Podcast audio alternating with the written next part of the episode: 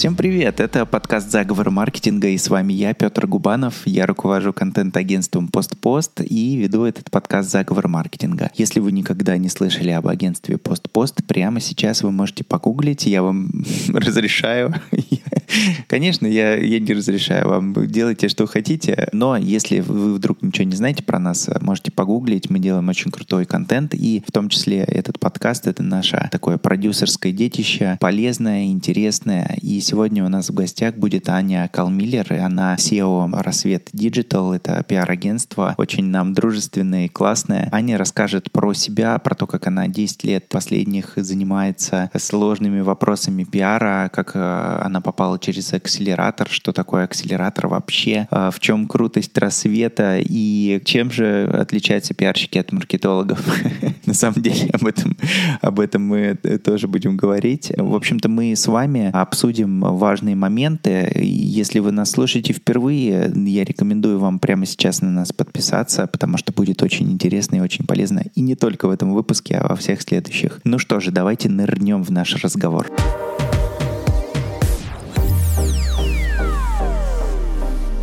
Меня зовут Аня Кольмиллер. Сейчас я CEO Рассвет Digital пиар-агентство. Но вообще в диджитале я уже сто лет, наверное, с 2010 года. В общем, я тогда была директором по развитию креативного агентства Punk Brands. Потом я работала в разработке, мы делали всякие веб-продукты, сайты, мобильные приложения и все такое. И потом я вернулась к своим корням, вернулась к развитию, к пиару, в общем, пришла в рассвет и осталась там надолго. У меня случился такой классный карьерный рост, когда я из э, senior пиар-менеджера превратилась сначала в операционного директора, потом в CEO. Ну и вот я здесь. Я правильно понимаю, что вот есть что-то такое в рассвете, что вот прям тебя настолько влюбило в эту работу. Можешь тоже рассказать немножко, как это вообще произошло, что ты через 2-3 года такая, о, ничего себе, как здесь круто, я продолжаю тут работать? Ну, это правда история любви вообще настоящая. Я работала в 2020 году э, пиарщиком в агентстве, которое занималось, ну, вот, собственно, разработкой там сайтов, приложений, всего такого. И «Рассвет», они тогда выходили на рынок именно как э, ребята, пиарщики, которые пиарят, ну, вот таких ребят, в которых я работала, да, диджитал-агентство, продакшены и вот э, вся такая история. И для меня «Рассвет» и все, что они делали, ну, это были просто какие-то рок-звезды на рынке IT-пиара, я за ними наблюдала, просто с глубочайшим восхищением смотрела на все, что они делают. У них еще тогда был формат в Фейсбуке, они выпускали такие небольшие дайджесты. Типа мы там с этим клиентом в Фарпсе опубликовались, там с этим клиентом сделали там метап. Я на это смотрела и думала, блин, как вообще это возможно? в общем, для меня они были всегда таким огромным источником вдохновения в своей собственной работе. И мы даже там с бывшим начальником моим шутили шуточки. Я ему говорила, вот иду от тебя в рассвет. А сама думала, да ну кому там нужна в рассвете? в общем, такой у меня был, не знаю, синдром самозванца. В общем, для меня это какие-то супер классные были ребята. Ну и вот, когда я пришла через пиар-акселератор, попала я в рассвет. Вот, мне сразу же сделали офер, предложили здесь работать. И с тех пор, ну, правда, у меня жизнь на до и после разделилась. Расскажи немножко про пиар-акселератор. Вот э, что он на тот момент из себя представлял? Ну, я пришла в пиар-акселератор, это был второй поток. Вообще, это была классная история. А на тот момент они себя позиционировали как карьерный проект для пиарщиков, которые хотят сделать некий поворот в карьере. Ну, то есть, вот, например, как я, да, я сижу, варюсь в своем этом бульоне, да, у меня нет особого выхода на коллег по рынку, у меня нет коллег-пиарщиков внутри компании, да, ну, то есть понятно, что пиарщик в небольшом агентстве, да, где 35 человек, это швец, шнец на дуде и грец, там, печеньки в офис покупателей и все дела. И мне очень хотелось почувствовать, э, ну, вот какую-то такую образовательную роль комьюнити, чтобы оно меня вдохновляло, чтобы у меня была возможность обмениваться опытом, какие-то идеи подхватывать, придумывать вместе. И параллельно с этим я поняла, что, наверное, мне что-то уже поднадоело работать именно ну, вот в агентстве, да, мне хотелось поработать с продуктом, с каким-нибудь айтишным. Ну, то есть понять вообще, на что я гожусь как пиарш. И акселератор, он прям идеально эти потребности закрывает. То есть в чем суть? Ты либо выпустился из универа и еще толком ничего не умеешь, либо ты долго работал там на каком-то одном месте работы, да, может быть, оно даже и не было никак с диджиталом связано, не знаю, там, пресс-секретарем какой-нибудь библиотеки ты сидел, да, или там чем угодно занимался, и тут ты встречаешь акселератор, и это просто поворот в твоей карьере, который позволяет тебе на три месяца погрузиться в суперинтенсивную атмосферу, когда ты прокачиваешься, ну вот буквально с первой секунды, когда туда погружаешься, то здесь надо отметить, да, что это не просто там стажировка и не просто обучение, а это некий микс двух этих форматов, когда с одной стороны, да, есть образовательная программа, то есть весь наш опыт, всю квинтэссенцию того, что умеет делать рассвет, мы объединили в нашей школе рассвет School, и у ребят, которые акселератор проходят, есть э, полный доступ к ней. То есть они могут э, слушать уроки, там, читать лекции, и потом раз в неделю мы встречаемся с кураторами и обсуждаем вот это все. И параллельно с этим с первого же дня идет суперинтенсивная прокачка тебя как менеджера на настоящем боевом реальном проекте. То есть никаких там шуточных задачек, да, никаких их э, сделать там табличку с табличками, ничего такого, прям самые настоящие рабочие дела. Вот. И если, например, я пришла с запросом, я хочу поработать с айтишным продуктом, да, мне сказали, ну окей, вот тебе там 1С фитнес-клуб, пожалуйста, вот пиарь. я такая, вау, ничего себе, так можно было. Там, давай э, исследование там в коммерсант. Я такая, ну что ж, я пошла. То есть ты на самом деле получаешь возможность с такими задачами столкнуться, с которыми у тебя просто нет возможности столкнуться на том рабочем месте, которое тебе есть в данный момент, либо, ну, в принципе, потому что ты там, например, еще мелкий, да, и у тебя особо не было какого-то опыта рабочего. Мне больше всего нравится в акселераторе даже не сам процесс вот этой стажировки, а выпускные, потому что, ну, у нас все как по классике, да, в этих образовательных проектах у нас есть там медиана, экзамены, выпускные, все дела. Вот, и на выпускном ребята обычно готовят презы, где рассказывают о своих самых ярких, значимых результатах и рабочих, ну, то есть чего у них получилось э, добиться, да, с кем поработать. И там обычно обычно еще какими-то личными инсайтами это всегда прошито насквозь, и это слушаешь, ну просто невозможно не расплакаться там э, в процессе, да, когда они говорят, акселератор просто изменил мою жизнь, я поняла, что я там в себя не верила, а теперь поверила, и все, моя карьера теперь совсем по-другому повернется. Очень это вдохновляющая история лично для меня, и мне нравится, что рассвет, он, ну, правда, топит за такие вот штуки, которые не только там про бизнес, да, и про зарабатывание денег, но и про то, чтобы что-то хорошее в рынок принести. Вопрос у меня такой, вот э, получается у тебя такой опыт, э, ты э, уже была в диджитале, да, то есть тебе было несложно понимать, как это работает вообще. Вот на твой взгляд, за последние 10 лет, вот что такого кардинально изменилось вот с точки зрения как раз вот нашей темы выпуска, да, про слияние там э, пиара и маркетинга, вот э, какие вещи ты наблюдал за вот эти 10 лет, такие, наверное, самые основные, э, что происходило вот, вот в этой связке пиар и маркетинг? Слушай, ну, как были споры про то, что такое пиар, что такое маркетинг, кто чья часть, кто куда входит, так они и остались. Мне кажется, это у меня еще какие-то флешбеки с лекций моих универовских, когда там одни преподаватели учили нас так, другие так. На самом деле, мне кажется, что, ну, можно оставить эту историю где-то за скобками там для дебатов, не знаю, семинарских, универских, просто идти от цели и, ну, как бы ориентироваться на то, ради чего вообще мы все это делаем. Как мне кажется, вообще пиарщики, они 10 лет назад и сейчас, особенно ну вот в таких не очень больших компаниях, да, где более-менее все отвечают за все, довольно сложно отделить пиар от маркетинга и вообще какую-то ну, отдельную ценность именно для пиара объявить. Потому что даже сейчас у нас все еще есть такие клиенты, небольшие агентства, да, которые приходят к нам, и мы, естественно, на брифинге задаем вопрос, как вы будете оценивать эффективность пиара, чего вы хотите, и неизменно там пару-тройку раз в месяц я слышу, мы хотим лидов от пиара, мы хотим продаж, мы хотим, э, в общем, зарабатывать больше денег. Ну, то есть метрики, которые, по сути, должны ставиться там продажникам, да, или маркетологам, в худшем случае, да, они ставятся пиарщикам. И на самом деле трудно винить э, этих людей. Конечно, мы объясняем, что пиар — это все таки чуть более обособленная история, да, и она не работает непосредственно на продаже напрямую, но все равно, если пиар ничего не приносит, вот как бы в совокупности, да, в синхронизации всех этих инструментов, если от него нет никакой пользы для продаж, там, для маркетинга, для для HR, да, для всего-всего-всего, то как бы, может быть, и пиар не нужен, да, то есть, может быть, можно обойтись без него. Ну, вот это, кстати, интересный такой момент про лиды. Я как предприниматель, да, понимаю, что пиар сильно влияет в том числе и на продажи, но не напрямую. Нельзя там сделать э, статью и тут же получить себе 10 новых клиентов. Это как бы работает в совокупности, там, в общей такой экосистеме. Если у тебя там нету пиара, если ты не появляешься как компания, да, в каких-то нужных местах, да, там с нужным э, посылом, конечно, у тебя меньше шансов, чтобы прямой маркетинг э, работал более эффективно. Но когда это вот в общей как бы экосистеме происходит, конечно, это влияет в том числе и на продажи, но вот такой прямой зависимости, что вот у нас вышла там, не знаю, статья на Форбсе, и тут же вдруг нам побежала куча народа, конечно, нету. Хотя, ну вот к нам тоже приходят клиенты, которые там еще прочитали вообще статью там трехгодовалой давности, я не знаю.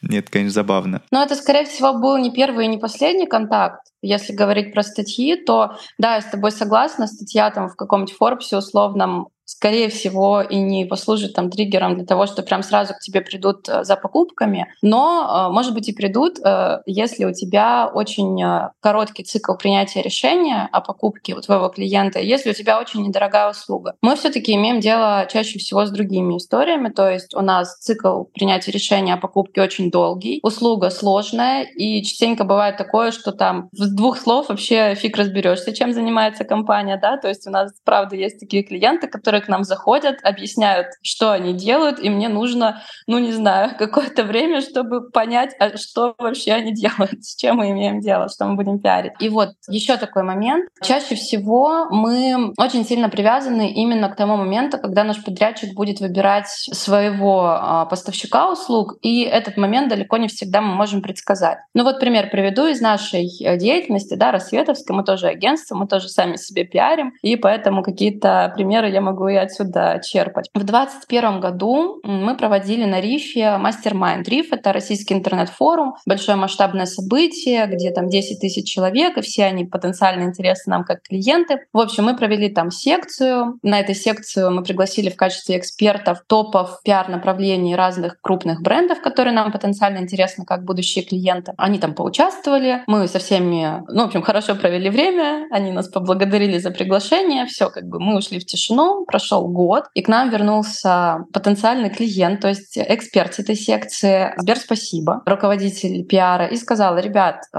я вот вас запомнила с мастер-майнда, сейчас мы меняем подрядчика на пиар, и мы хотим рассмотреть вас, в общем, год, там даже тендер не будем устраивать. То есть, казалось бы, да, год прошел с того момента, как мы это мероприятие провели, и, по сути, ну, оно явилось э, тем триггером, которое запустило вот этот процесс э, принятия решения. Да? Ну, то есть, естественно, она сказала, я за вами послеживала весь этот год, я вижу, что вы активны, там типа соцсети свои ведете, там какие-то статьи пишете, интересные кейсы у вас. Но вот первое касание случилось э, за год до того момента, как э, клиент пришел к нам и сконвертировался. К вопросу о том, как работает пиар, да, и как быстро ждать результатов от пиар. Второй мой любимый вопрос после лидов, да, и после измерения эффективности. А когда мы увидим результаты от пиара? Я бы очень хотела, чтобы я могла предсказуемо ответить на этот вопрос, но часто, правда, это какой-то момент вот непонятной удачи, везения, стечения обстоятельств. Еще один пример вспомнила про то, как мы с одним моим клиентом, с IT-продакшеном, которые аутстаффингом IT-услуг э, занимаются, опубликовали кейс на VC, на трибуне. Мы рассказали про один их продукт, ну такой коробочный продукт, который помогает службам доставки упаковаться, ну и вот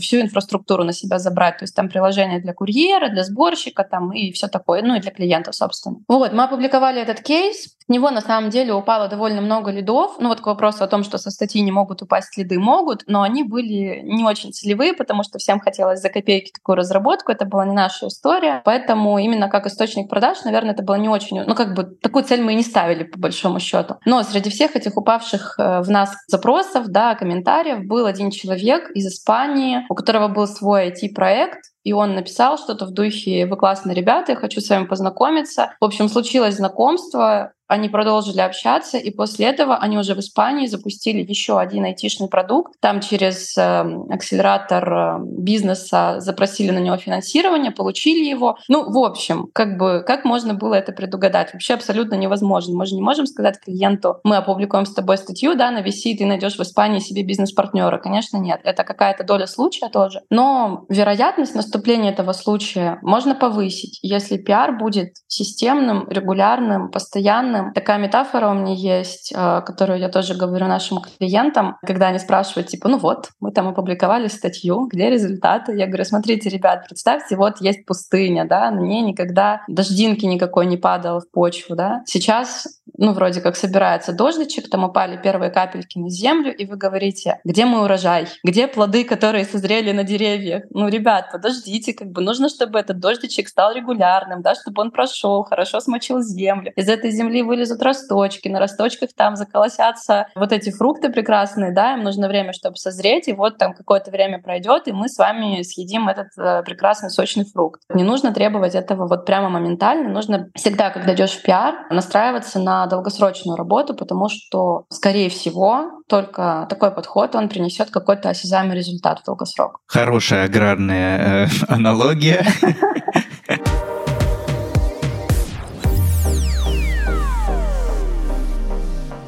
А сейчас мы находимся где-то посередине выпуска, и как раз самое время напомнить вам о том, что если вы не подписаны, подпишитесь, если вам нравится, оставьте отзыв. А вообще у нас есть еще телеграм-канал, который называется Post Post Live. Ссылка будет в описании, как и ссылка на акселератор, о котором мы говорим в этом выпуске. Вы можете пройти по ссылке в описании, либо просто вбить в поиске в Телеграме Post Post Live наш канал так и называется. Там мы публикуем все наши новые выпуски, делаем эксклюзивные эксклюзивы, то есть я даже лично записываю туда войсы, вот такие со своими рассуждениями или с тем, что я слышал вот прямо сейчас а, на интервью. И там, конечно, можно общаться в комментах и, в общем-то, узнавать много нового про контент и про наш опыт. Э, это такой наш комьюнити. Присоединяйтесь к нему прямо сейчас. Сейчас.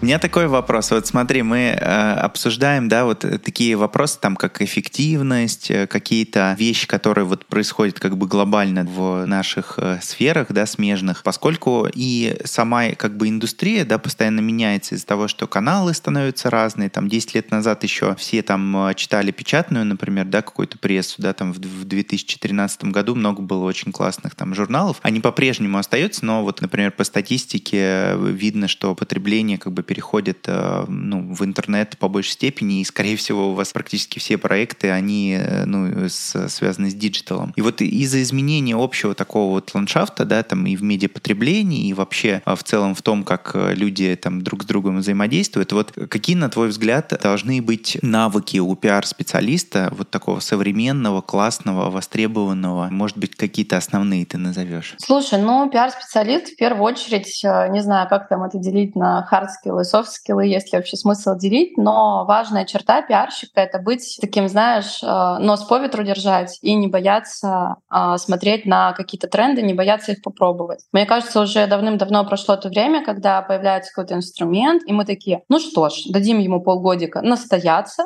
пусть он себя покажет, пусть, э, в общем, убедит нас в том, что нам нужно что-то с ним попробовать, ну вот, может быть, тогда и попробуем. Нет, как бы, ребят, уже все время прошло, нужно прям быстренько на все реагировать. В общем, чем быстрее, ну, в общем, скорость, да, вот получается такой важный скилл пиарщика, скорость, я бы сказала, любознательность и открытость вот к разного рода новым таким штукам. Опять же, пример приведу. Был у меня клиент, тоже IT-продакшн, довольно крупные ребята, и появился тут Clubhouse. Ну, появился, как появился, собственно, так. Я боялся, исчез, что но... мы сейчас э, Threads начнем обсуждать. Э, нет, не будем. Ну, тем не менее, а, какое-то время, там месяца два-три, да, он с нами пожил, и э, да, вот представляешь, как долго Threads умер за три дня, а Clubhouse два месяца жил. В общем, медиапотребление, скорость его растет просто в геометрической прогрессии. И клиент, он э, тоже такой очень открытый к таким инициативам, к экспериментам человек, он сказал, ну что, давайте попробуем там что-нибудь сделать. И мы сделали серию эфиров для специалистов, для SEO-топов digital-продакшенов, пригласили знаменитого, широко известного в узких кругах Алексея Раменского на эти эфиры. В общем, он нас там занимал аудиторию, 4 часа развлекал. И на самом деле это был офигеть какой феномен. Э, я не ожидала даже сама, что будет такой эффект. У нас по 4 часа в эфирах сидели 200-300 человек, не отключаясь. Ну, то есть они прям реально были активными. И у них вот этот ну, элемент дослушивания был вообще максимальный какой-то. Мне кажется, что во многом это было связано с тем, что на тот момент, это было что-то там начало 21 года, люди после пандемии просто с ума сошли от изоляции, от скуки, им очень хотелось хоть как-нибудь друг с другом поболтать, если ты не можешь там выпить в баре, да, и караоке спеть, то хотя бы вот таким вот образом восстановить вот эти социальные связи, тоску свою и голод по общению утолить. Ну, в общем, все как-то одно к одному сошлось, и этот проект, э, он хоть и был быстротечным, там эфира 3 или 4 мы провели, но он как эксперимент был супер успешным, потом Tagline Awards его наградила там какой-то медалькой за сапожника с сапогами за лучший проект, ну, собственно, агентство собственный. И мне кажется, что это как раз хорошая иллюстрация того, что не нужно скептически смотреть на инструмент, типа, да, Клабхаус все равно скоро умрет, ну да, он умер, ну что теперь, но зато пока он не умер, мы успели взять от него максимум. И ровно все то же самое можно и к другим инструментам применить. Хорошо. В завершении расскажи, пожалуйста, может быть, у тебя есть какие-то пару рекомендаций для маркетологов и пиарщиков, э, вот как в текущее время, что нужно делать для того, чтобы вот максимально как-то классно и эффективно работать вот с точки зрения там брендов? Какие-то рекомендации там, на что смотреть, э, как лучше строить там свои стратегии? Вот какие-то общие такие вещи, которые могут любому маркетологу и пиарщику быть э, полезны? Да, что я могу сказать? Маркетологи и пиарщики, дружите друг с другом. Не надо делать вид, что вы тут занимаетесь разными вещами. Вообще-то мы тут все про одно и то же, про то, чтобы компании были успешными и богатыми. Вот и все. Вот и давайте смотреть на эту общую цель и двигаться к ней вместе, каждый со своей стороны. Если, опять же, вернуться к твоему предыдущему вопросу, помимо вот этой э, любознательности, да, я бы хотела еще дополнить. Э, пиарщик, он э, все еще остается, как мне кажется, мультиинструменталистом, и когда пиарщик говорит, моя обязанность это там, писать пресс-релизы, да, я ничего не хочу знать про лидогенерацию, ничего, ничего не хочу знать про продажи, про какие-то маркетинговые инструменты, но мне кажется, что, наверное, стоит ему пересмотреть свой взгляд на многие вещи. Компании бывают разного размера, если большие компании не могут себе позволить пиар ради пиара и мерить э, эффективность пиара, они могут охватами по медиалогии, медиаиндексам, да, им этого вполне достаточно, потому что их функции более четко диверсифицированы между друг другом. То у компаний поменьше, у компаний вот именно нашего рынка, да, э, диджитального, у них это все более сплавлено в одном котле, и поэтому э, на первый план выходят такие инструменты, которые в себе объединяют, агрегируют вот эти две функции пиара и маркетинга, и которые работают э, совместно. Ну вот пример, такой инструмент на стыке, да, сплав — это аккаунт-based маркетинг, про который мы говорим у себя в агентстве, который мы предлагаем как подход многим таким ребятам. Смысл его в чем? Это, ну, как бы маркетинг, да, и пиар одновременно, который направлен на каких-то конкретных клиентов или группы клиентов, или прям вот на конкретных ЛПРов, которые тебе интересны. Вот, и ты через общение с ними, через инструменты, по сути, пиара, ты э, налаживаешь с ними теплые контакты, которые впоследствии могут тебе помочь э, сконвертироваться в сделку. Ну, например, ты интересующего тебя ЛПРа приглашаешь на мероприятие какое-нибудь, да, или берешь у него интервью, или вот подкаст с ним записываешь, или что-нибудь еще. Ну, то есть, по сути, все, что я сейчас перечисляю, да, это может называться инструментами пиара, но измеряется это маркетинговыми метриками, то есть э, потенциальной конверсии там, ну, утеплением лидов, да, конверсии этих лидов в продажи и так далее, и так далее. В общем, маркетологи и пиарщики — это такие ребята, которые должны просто взяться за ручку и вместе бежать в счастливое э, будущее своей компании. Вместе. Э, да, да, да. С продажниками вместе. Вот. Все мы работаем на одну цель. Ну, главное понимать свою цель, потому что цель пиарщика она не должна быть типа написать там статью Forbes, да, она должна базироваться всегда на бизнес-целях компании. Если пиарщик не понимает, чего хочет компания в долгосрочной перспективе и ради чего вообще все здесь собрались, ну, наверное, это повод как минимум хорошенечко засинхронизироваться со своим руководством, может быть, там инициировать самому какую-нибудь стратсессию, даже если это один пиарщик, даже если компания совсем небольшая, мне кажется, в этом случае не менее важно быть синхронным с целями компании, чтобы понимать, ради чего вообще ты все это делаешь.